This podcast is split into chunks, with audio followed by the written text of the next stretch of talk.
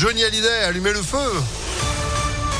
il y avait d'ailleurs du Johnny hier à la Bourse du Travail, c'était euh, c'était plutôt pas mal. Peut-être euh, avez-vous passé un bon moment grâce à cette idée sortie d'Impact FM. En attendant la météo, c'est moche. Hein. On fait le point après l'info de Sandrine Ollier. Bonjour. Bonjour Phil, bonjour à tous. À la une dernière semaine d'un procès qui restera dans l'histoire, celui des attentats meurtriers du 13 novembre 2015.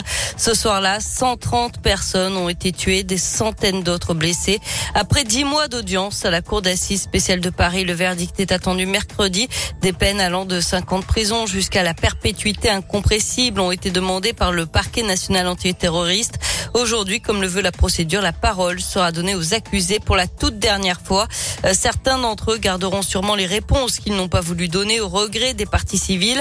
Sophie Parra en fait partie. Blessée à la jambe au Bataclan le soir de l'attaque terroriste, elle vit aujourd'hui près de Lyon avec sa famille. Elle a pu se rendre quatre fois au procès, euh, suivant les débats à distance le reste du temps. Je pense que ce qui va manquer, ce qui manquera toujours, c'est le pourquoi. Et ça, euh, ça on le saura pas parce qu'il y en a certains qui avaient des éléments de réponse et qui n'ont pas voulu parler. C'est pas ceux dont on entend le plus parler forcément dans les médias, mais c'est ceux qui sont peut-être les plus dangereux. C'est des logisticiens. Ils étaient en Syrie. Enfin voilà, ils ont beaucoup participé, on va dire. Et, euh, on aurait bien aimé avoir des réponses. On apprend à se contenter de ce qu'on aura et on prend ce qu'il y a à apprendre. Mine de rien, le procès a permis de comprendre plein de choses, de voir comment ils en sont arrivés là, leur vie, ce qu'ils étaient. Et euh, c'est bien aussi de pouvoir quand même euh, avoir l'histoire de ceux qui nous ont fait ça et de se dire voilà, ça restera pas des, des images floues quoi. Et elle avait elle-même témoigné face à la Cour en octobre dernier. Elle sera présente mercredi pour entendre le verdict. Dans l'actualité également, le gouvernement va demander un effort supplémentaire à Total Energy pour qu'il prolonge ou augmente la remise carburant de 10 centimes par litre, mise en place en plus de celle des 18 centimes appliqués par l'État. C'est ce qu'a annoncé ce matin le ministre de l'économie Bruno Le Maire sur BFM TV. Alors que les prix des carburants augmentent, ils sont à plus de 2 euros du litre presque partout, que ce soit pour le gasoil ou le sans-plomb.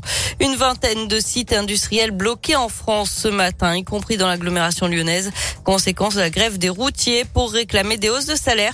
Ils promettent de ne pas gêner le trafic, mais ils durciront le mouvement en octobre s'ils n'obtiennent pas gain de cause. En bref, un incendie cette nuit dans le 8e arrondissement de Lyon. Un appartement a pris feu vers 4h30 du matin au 11e étage d'un immeuble de la rue Marise-Bastier. Le locataire a été transporté à l'hôpital, mais ses jours ne sont pas en danger. Une cinquantaine de personnes ont dû être évacuées le temps de l'intervention des pompiers. Du changement à Villeurbanne à partir d'aujourd'hui, la totalité de l'avenue Henri Barbus est définitivement piétonne depuis ce matin.